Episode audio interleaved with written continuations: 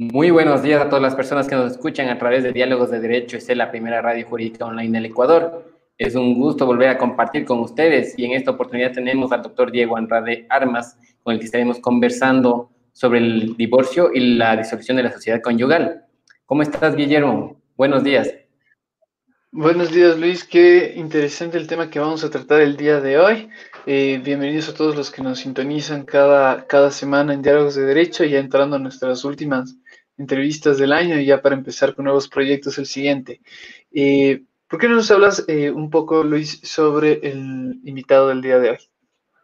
Claro, Guillermo. El doctor Diego Andrade Armas es notario cuarto del Cantón Ibarra, fue profesor de la PUSESI, director y fundador de la Escuela de Jurisprudencia, director del Centro de Mediación de la PUSE de Ibarra, coordinador de la Corte Constitucional para para la región norte, ex asesor jurídico de Menorte, formación PUSE, en PUSE Quito, abogado y doctor en jurisprudencia PUSE Cedibarra, diploma superior en docencia universitaria central.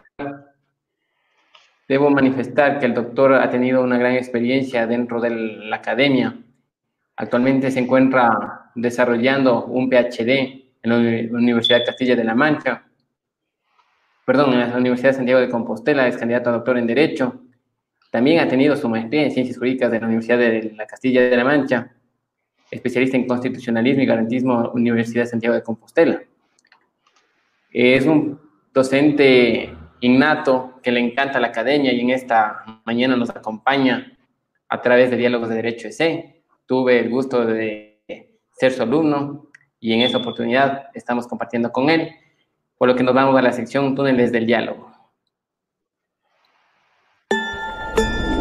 Iniciamos nuestra sección El túnel del diálogo.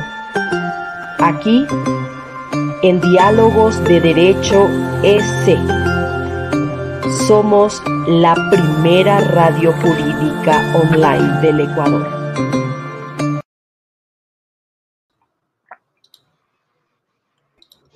Doctor, buenos días. Qué gusto tenerle aquí en Diálogos de Derecho EC. ¿Cómo está?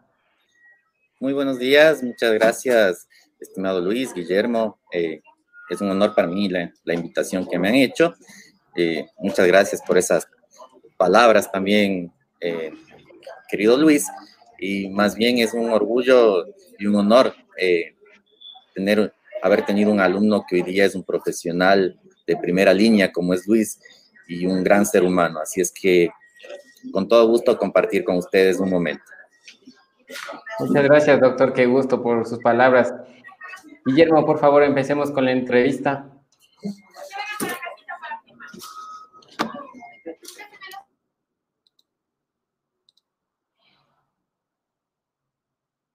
Creo que tiene un pequeño problema técnico, Guillermo. Bueno, voy a empezar con la entrevista. Doctor, ¿nos puede hablar acerca del divorcio?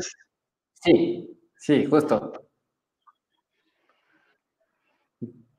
¿Empiezas? Perdón, mil disculpas. Eh, sí, por favor, doctor. Queríamos hablar eh, fundamentalmente sobre las nuevas modificaciones a lo que se habla del divorcio para la notaría. Eh, antes se hablaba sobre solo el divorcio de, los jueces, luego ya se permitió para que lo hagan el tema de los notarios y ahora se puede hacer incluso con el tema de menores. ¿Nos puede hablar ampliamente sobre el tema de cómo opera, cuáles son los casos que se han dado, cuáles son los nuevos, eh, los nuevos retos que tienen notarios en este tipo de situaciones? Claro, en, realidad... Eh, lo primero que hay que saber, cuando se instituyó el matrimonio en algunos países no había el divorcio. entre los países de Sudamérica, el último país en adoptar el divorcio fue Chile. Entonces, las parejas chilenas, por ejemplo, tenían que ir a Argentina para tratar de divorciarse y, y ver de qué forma o cómo reenviaban para poder inscribir ese divorcio en, la República Chilena, ¿no?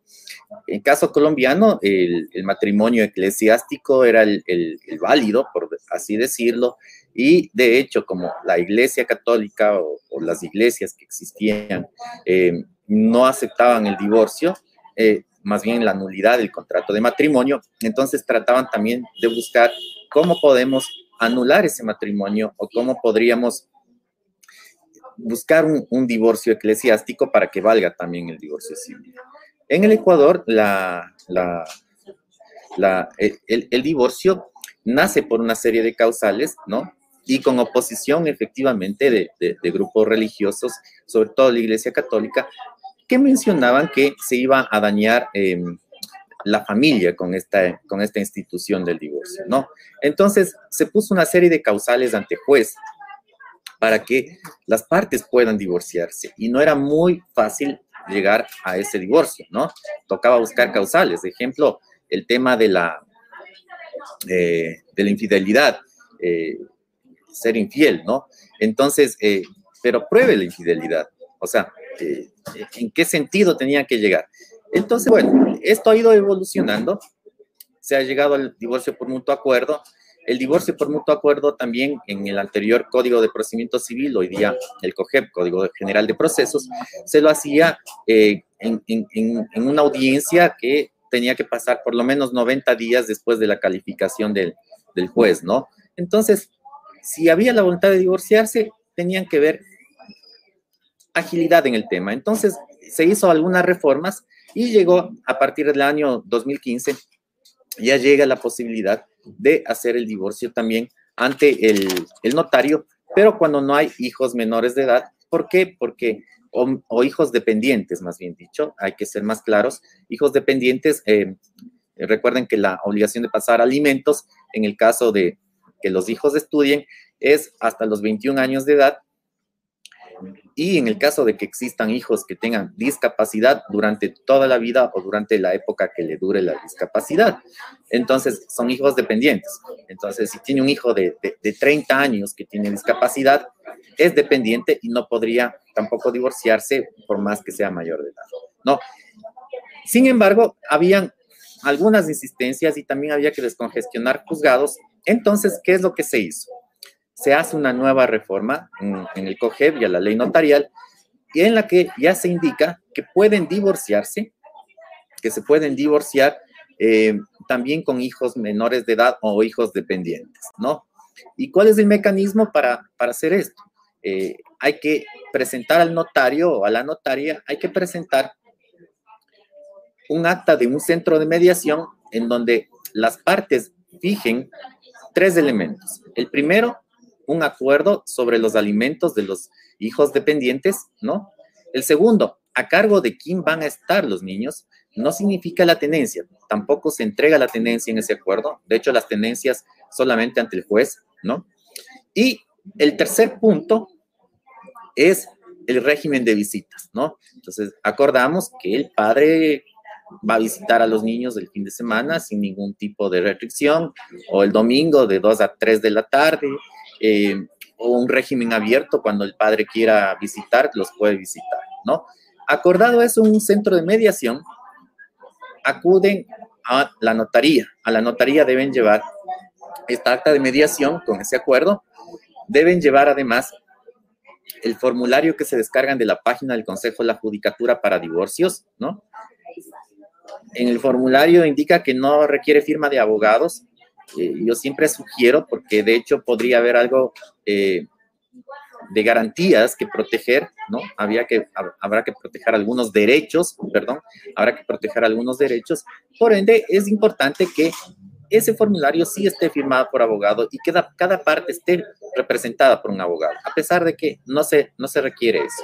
El formulario, la partida de matrimonio y en la notaría, en cuestión de una hora, eh, logran obtener el divorcio. Ese divorcio se lo inscribe en el, en el, en el, registro civil y pueden ya obtener su nueva cédula o un nuevo documento de identidad con el estado civil de divorciados. Eso es en general el divorcio. No sé si ahí tenemos una pregunta o podríamos pasar con algunos otros temas con los que también un poco va relacionado esto, ¿no? El divorcio, ¿qué, qué tiene por efecto? El, el divorcio no solamente separa los cuerpos, como dicen algunos tratadistas o, profesores, sino también disuelve la sociedad conyugal. A pesar de que el tema de disolución de la sociedad conyugal, que también me habían invitado a tratar un momentito, eh, también se lo puede hacer estando casados, ¿no? Pero no sé si tenemos hasta ahí alguna puntualización o eh, abordamos el siguiente tema. Muchas gracias, doctor. Quería preguntarle acerca de cómo ha tomado la sociedad estos cambios, estas reformas que ahora se puede hacer ante la notaría. Si es cierto, como decía Guillermo, antes iban al juez entre peleas, había un conflicto bastante grande, hasta incluso emocional. Hoy prácticamente se llega a la notaría y en un par de horas está acabado la relación y la sociedad conyugal como tal. Entonces, en este tema también destruida la familia, por decir así. ¿Qué ha dicho los, los institutos del derecho de la familia? ¿Cómo ha tomado la reacción de la sociedad? ¿Nos podría explicar acerca de este tema que le estoy mencionando?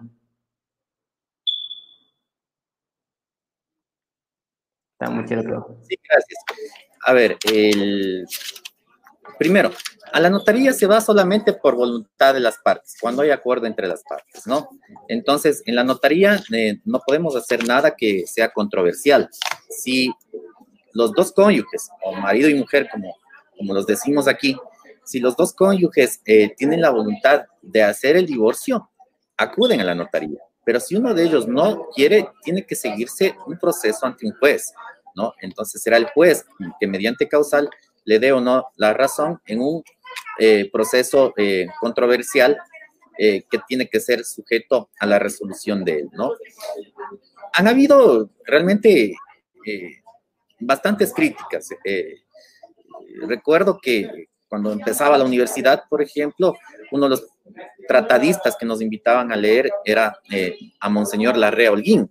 Monseñor Larrea Holguín, un, un civilista de primer orden aquí en el Ecuador, pero de hecho era, era el, era el monseñor ecuatoriano, y claro, habían muchas críticas al tema del divorcio, los que se han mantenido, en el decir que al dar facilidades para el divorcio también se va destruyendo la familia, ¿no? Eh, o en 1981, cuando eh, se promulga la, ley de unión de hecho, porque, ojo, todo lo que he dicho para el divorcio también se aplica para la unión de hecho, ¿no? Entonces, recordarán que, eh, sobre todo en Manabí, existía mucha gente que vivía eh, en unión, o sea, no, no, no han llegado a casarse y se dio, se dio simplemente eh, el hecho de vivir juntos. Sin embargo, quedaba desprotegida una, una, uno de los, de, los, de los contrayentes, una de las partes quedaba desprotegida y en caso de, terminar esta unión, de hecho, no había eh, sociedad de bienes. Entonces, con la creación de la ley de unión de hecho, se protegió a las partes que vivían bajo ese régimen y de hecho existe la, comunidad de bienes o la sociedad conyugal en relación al tema, al tema de los bienes. Y en caso de terminar, recuerden que en Ecuador es del 50% para cada uno de los cónyuges, lo mismo se aplica a la unión de hecho. Entonces, sí, ha habido, ha habido oposición, ha habido de entrada de, este gran tratadista y querido, y querido ex profesor, el Monseñor Larrea Holguín, y de algunas otras partes indicando que efectivamente es así. Como anécdota puedo contarles que algún momento quería yo poner a un amigo de notario suplente para cuando uno no pueda estar aquí en la notaría y me dijo, pero yo no firmo divorcios. y, claro, me puse en una serie de compromisos porque me tocó cambiar al suplente por el hecho de que él se negaba porque, porque efectivamente la religión le impedía que firme eh, los divorcios en el campo notarial, ¿no? Entonces, sí, han habido algunas críticas, sin embargo, está dada la ley, han existido bastantes divorcios en, sede notarial, se ha descongestionado bastante también el tema de juzgados, pero hemos podido trabajar en ese tema. Eh, uniones, de hecho, también se han dado por terminado, ¿no? Eh, se sigue el mismo, el mismo procedimiento que, que, en el divorcio, igual se inscribe en registro civil y también queda por terminado la unión, de hecho. Así es que eh, con oposición o, o no, realmente ha ido avanzando y de hecho se, se ejecutan muchos divorcios, ¿no? Muchas gracias, doctor. Eh, yo tengo una duda con respecto a esto. Al haber tantos, al haber estos aumentos de casos, pues usted dice eh, esto se va a seguir dando, eh, incluso ya tenemos el tema de las uniones de hecho, el tema de los menores y todo. ¿Qué retos tienen los abogados en estos temas sobre, sobre apoyar o asesorar a la pareja que quiere divorciarse de mutuo acuerdo y tiene algunos temas como bien sea menores, bienes? Eh, ¿Cuál es el mejor consejo de su parte? Bueno, el primero, eh, muchos gremios, ejemplo aquí el Colegio de Abogados de, Imbabura, sí ha hecho una protesta en el sentido de que en la ley se les ha quitado muchas eh, atribuciones o, muchas facultades a los abogados, ¿no? resulta que hay una serie de formularios en las que no se requiere de firma de abogado para, para presentar, ejemplo, el tema del divorcio, ¿no? ejemplo, el tema, eh, eh, el tema de, eh, los procesos monitorios en el COGEP. O sea, existen algunos campos cuando la ley de Federación de Abogados en sí no ha sido derogada y de hecho pide que se suscriba por un profesional del derecho. Como les dije en un momento, yo pienso que hay que trabajar en esta cultura. existen derechos que pueden ser vulnerados, existe por más que sea de mutuo acuerdo, podría resultar que exista controversias futuras por motivos del divorcio, en relación a los bienes, en relación a los hijos, en relación a la misma eh, situación sentimental o personal que existió durante el, matrimonio. Entonces, eh, son los abogados y las abogadas jóvenes, yo creo, los llamados a, tratar de, entrar en la gente y pedirles que, que sientan que un abogado está preparado para eso y que deberían acudir a ellos para, para poder proceder a este tipo de trámites que por más que sean voluntarios, eh, deberían estar garantizados con la seguridad que les da un abogado o una abogada que es un profesional del derecho. Muchas gracias, doctor. Quisiera preguntarle respecto a la disolución de la sociedad conyugal, que es otro tema que nos habíamos enfocado en esta mañana en realizar estas preguntas, porque es importante conocer y más que todo la comunidad jurídica debe enterarse realmente las últimas reformas de cómo se ha venido manejando este tema y ahora con el tema de la notaría. Entonces es importante enfocarnos un poco en ello.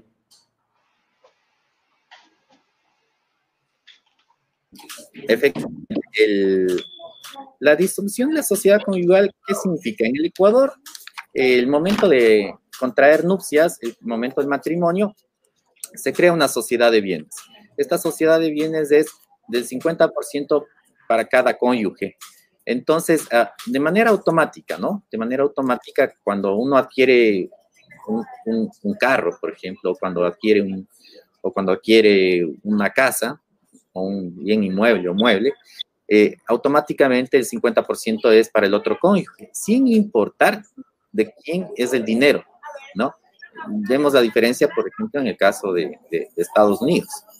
Eh, en el único caso, antes de que, de que me olvide, eh, cuando ha habido en el proceso de divorcio, cuando ha habido, cuando ha habido eh, abandono por parte de un cónyuge, en esa época que se demanda ese abandono y el un cónyuge adquiere bienes, es el único caso que sin tener disolución la sociedad conyugal podría demandar que esos bienes le pertenecen exclusivamente a ese cónyuge, ¿no? Pero ese es un caso muy especial eh, que hay que tratarlo dentro del tema de divorcio y dentro del tema de, divorcio litigioso. Entonces, hay muchas personas que dicen, no, vamos a, tener, vamos a seguir casados, pero vamos a tener un régimen de separación de bienes. Entonces, disuelven la sociedad conyugal. Esto también se lo hace ante un notario o notaria. Se acude con la, con la partida de matrimonio, las copias de sus cédulas y una solicitud, ahí sí suscrita por, por, un abogado, y em, eh, se procede a hacer una audiencia y se disuelve la, la sociedad conyugal, ¿no? Eh, esta sociedad conyugal, esta, esta disolución de la sociedad conyugal, em, hay que inscribirla en el registro civil para que se margine la partida de matrimonio y cada vez que uno de los cónyuges vaya a comprar un bien, tendrá que presentar al notario o al lugar donde vaya a comprar, tendrá que presentar una copia de la partida de matrimonio marginada con la disolución de la sociedad conyugal. ¿Para qué? Para que, para que eh, se redacte, ejemplo, se redacte en la minuto, se redacte en la escritura de compra-venta, que comparece el señor A, quien es casado con B, pero con disolución de la sociedad conyugal, para que se sepa que este bien va a ser única y exclusivamente del señor A y no de su cónyuge B, ¿no? Uno de los errores que, existen muchas veces cuando han llegado algunas minutas es que indican que es casado. No indican que tiene disolución de la sociedad conyugal. Luego pasan los meses o los años y se dan cuenta de que no pueden vender o quieren vender y necesitan la firma de su cónyuge y hay veces que es ex cónyuge y ya no quiere vender y ella ya no quiere dar la firma porque de hecho en la escritura faltó precaución por parte del profesional del derecho en el sentido de indicar que esta adquisición se la hace con disolución de la sociedad conyugal, ¿no? Entonces, eso significa que todos los bienes que adquieran cada una de las partes va a ser de cada uno de ellos, ¿no? No necesitará para enajenar la firma del otro. ¿Qué sucede en, la práctica? Muchas personas dicen, bueno, eh, esto lo hicimos porque teníamos unas deudas o teníamos unos procesos judiciales. Hoy día queremos anular esta disolución. Esta disolución ya no puede ser anulada. Si es que quisieran anular, tendrían que prácticamente divorciarse y volverse a casar para poder adquirir un nuevo régimen de mancomunidad de bienes, pero ya no se la puede eh, hacer. Sin embargo, pueden comprar bienes juntos. Sí, ejemplo, queremos comprar un departamento de playa, pero queremos que como es de la familia, 50% esté a nombre de un cónyuge y 50% a nombre del otro cónyuge. Firmen los dos, ¿no? Eh, con mi mejor amigo, sin tener más allá de una relación de amistad, yo puedo comprar un departamento a medias. Entonces, podrían, podrían llegar a eso, pero sin embargo hay que advertir que esta disolución de la sociedad conyugal no se la puede dar de baja, sino que se mantiene durante toda la vida. Incluso, cuidado, incluso con los temas de Montepíos y algunas otras cosas que también, por eso es importante que analicen antes de tomar una decisión como tal. ¿Sí?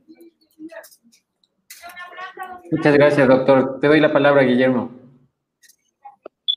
Doctor, en estos casos ahora nos gustaría que también trate el tema de las capitulaciones en relación a la disolución conyugal y el tema del divorcio. ¿Y ¿Qué nos puede decir sobre cómo se maneja el tema de capitulaciones, cómo se trabaja este tema ante el notario? Gracias. Eh, esta es otra de las cosas que muchas veces también nos, nos confunden. Las capitulaciones matrimoniales lo que hacen es modificar el régimen de la, de la, de la, de la sociedad conyugal, ¿no? Entonces, en las capitulaciones matrimoniales, si son previas al matrimonio, podría eh, estipularse entre las partes el hecho de que van a mantener separados los bienes, ¿no? O muchas capitulaciones matrimoniales que se dan ya dentro del matrimonio, lo que hacen es eh, modificar. Ejemplo, si yo de soltero tengo un inmueble, por más que me haya casado, ese inmueble sigue siendo personal mío. Mediante una capitulación matrimonial, porque ahí no puedo renunciar gananciales a favor de mi cónyuge, ¿no? Porque no hay gananciales. Mediante una capitulación matrimonial, yo podría pasarle a ella, recuerden que en el Ecuador no hay contratos entre cónyuges, ¿no? Solamente hay dos. El uno es el mandato, o sea, yo puedo darle un poder a, mi cónyuge, y la capitulación matrimonial, ¿no? Entonces, no hay contrato entre cónyuges. Entonces, mediante la, capitulación matrimonial, el bien inmueble, que era exclusivamente mío y que fue adquirido de soltero, yo podría decir que quiero entregarle el 50% o incluso entregarle la totalidad de ese bien inmueble. Y lo mismo puede ser ella.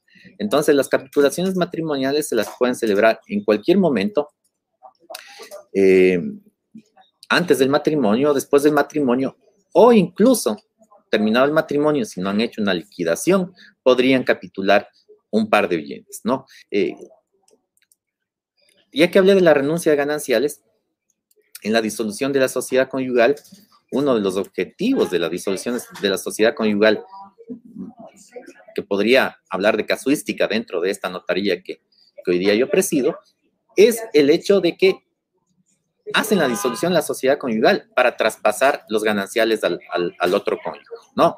Entonces, eh, la camioneta es de los dos, después de hacer la disolución de la sociedad conyugal, la cónyuge le cede el 50% o renuncia a sus gananciales en el 50% al otro cónyuge. Eh, el inmueble igual y el cónyuge renuncia el otro 50% a favor de la otra cónyuge, ¿no? Termina con el divorcio o cuando hay el divorcio, esa renuncia a gananciales tiene que ir de la mano de la liquidación de la sociedad conyugal. Hay que liquidar la sociedad conyugal que es otra cosa, que obviamente hay renuncia de gananciales. ¿Qué son las renuncias de gananciales? Volvamos al, ejemplo del terreno, del inmueble. Yo tenía un inmueble de soltero, ese inmueble cuesta 50 mil dólares.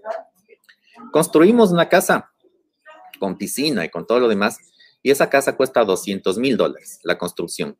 Pero la construcción la hicimos ya estando casados. El terreno no es que porque haya sido mío, la casa también.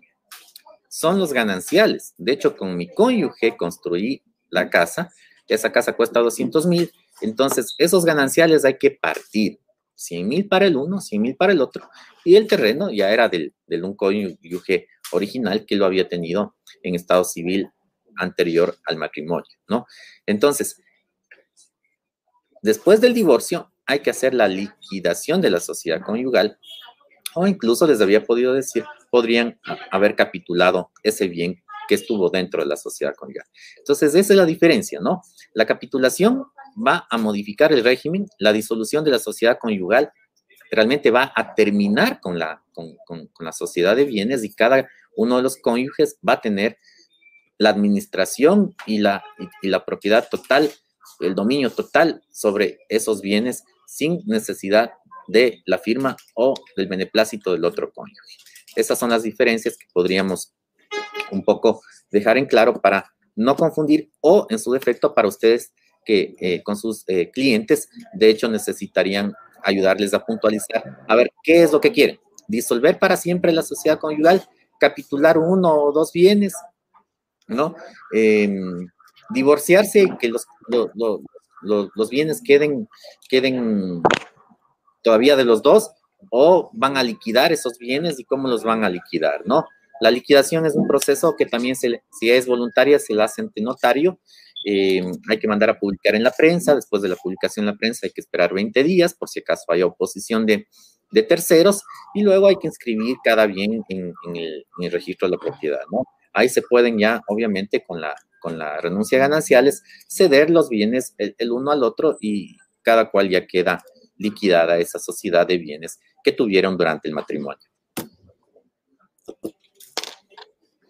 Muchas gracias, doctor. Queda claro lo manifestado. Quiero enviar un cordial saludo a Francini Ceballos, Fátima González, Alexis Mogro Moncayo, José Villalba, Juan León, Javier Cabrera, el doctor Cristian Mazapanta, de la Universidad Andina Simón Bolívar.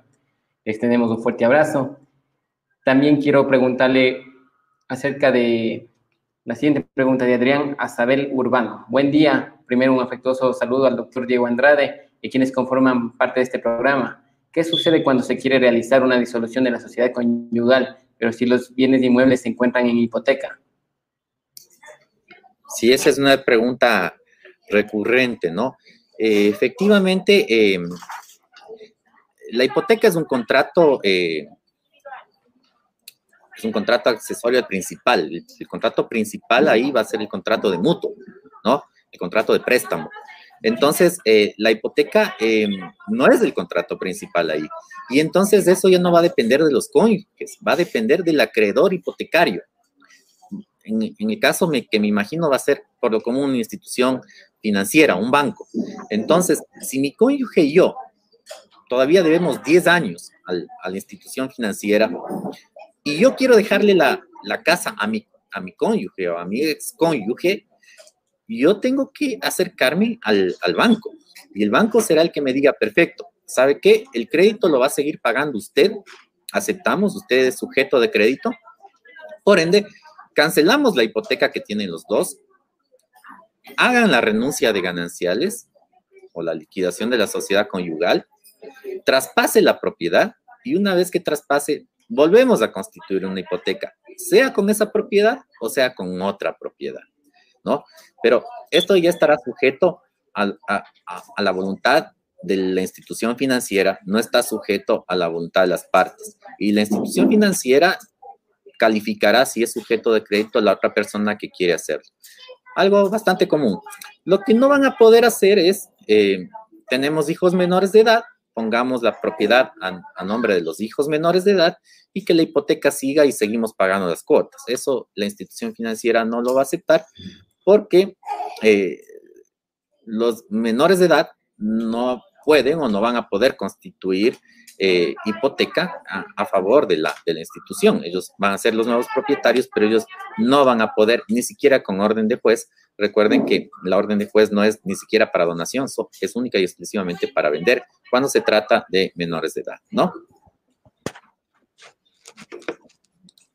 Muchas gracias, doctor. Le quedamos agradecidos por su intervención y por ser parte de Diálogos de Derecho ese con nuestros invitados especiales en esta mañana del mini live, hoy martes 15 de diciembre. Le agradecemos bastante y esperamos tener una próxima oportunidad. Guillermo, ¿alguna acotación que quiera hacer en especial? Eh, muchísimas gracias, doctor. Ha sido un tema sumamente importante, sumamente interesante de tratar sobre el tema de divorcios, qué es lo mejor para cada una de las partes, como actuar tanto de notario como una sugerencia, tanto como practicante del derecho, como también eh, la responsabilidad propia que tiene el notario en el ejercicio de sus funciones. Extendemos un saludo igualmente al doctor Henry Franco, Stephanie Coronel y Fátima González, nuestras compañeras que nos acompañarán el día domingo en nuestra última transmisión del año. Eh, sin más que decir, despedirnos y doctor, eh, muchas gracias. Esperamos una vez más poder contar con usted para, la siguiente, para el siguiente año, para aportar nuevos temas. Muchas gracias. Un abrazo a todos. Que pasen unas lindas fiestas, a pesar de la pandemia, unas fiestas de Navidad y de fin de año. Y ya que empezamos el fin de año, no se divorcien, pues dejen para el próximo año. Pasen estas fiestas ahí, ¿no? Un abrazo.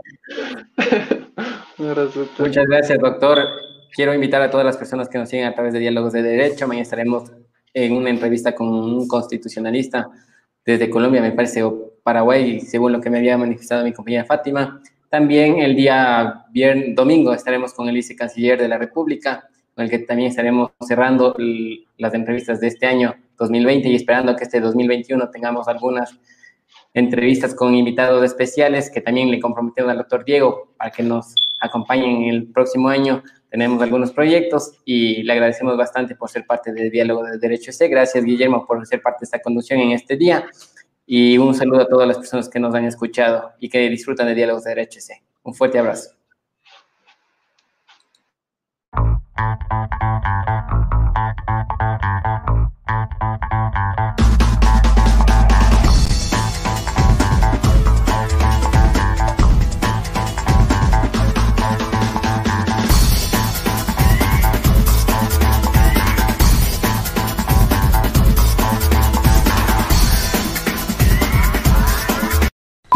Podcast en Diálogos de Derecho EC.